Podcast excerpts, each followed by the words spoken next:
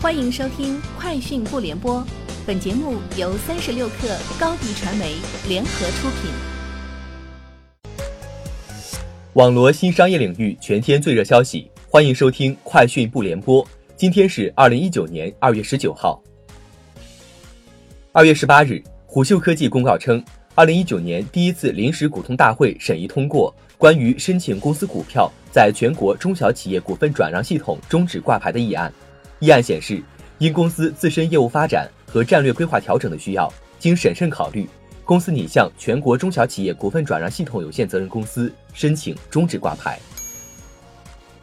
针对二零一九年将末位淘汰百分之十的副总裁级别以上的高管消息，京东回应称，消息属实，集团正在积极推动小集团大业务的转型，旨在盘活资源，充分发挥组织活力，为多元业务的发展保驾护航。以实现有质量的增长。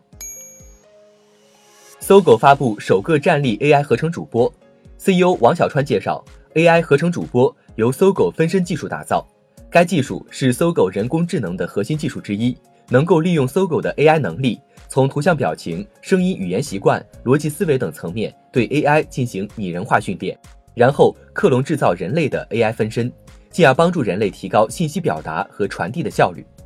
根据搜狗和新华社达成的战略合作协议，未来双方将推出更多的 AI 合成主播。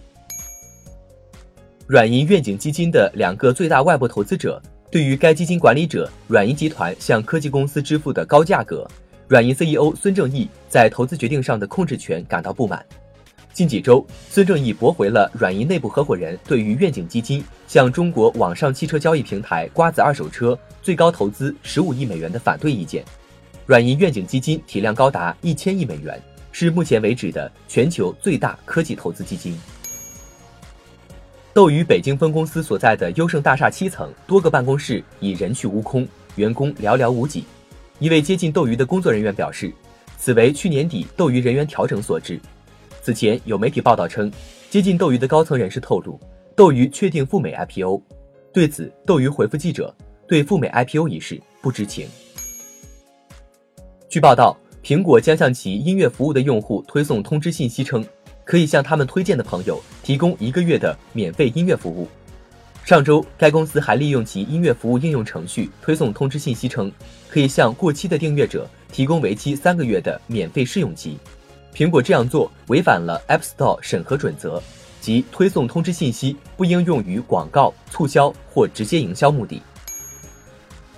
三十六氪讯。在与好莱坞著名导演詹姆斯·卡梅隆对话时，雷军表示：“AI 既不是敌人，也不是仆人，而应该是我们的伙伴。”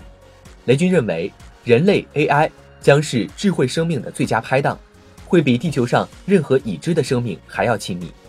充分发展的人工智能将有助于提升人类的生产力和生产效率，为人类带来更好的生存条件，赋予人类更为强大的认知和探索世界的能力。甚至让人类更透彻地了解自身。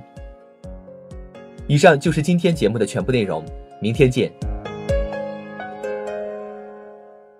欢迎添加小课微信，微信 ID 是 s u p e r 三六 k 二 super 三十六课，加入我们的课友群，一起交流成长吧。高迪传媒，我们制造影响力。商务合作，请关注公众号高迪传媒。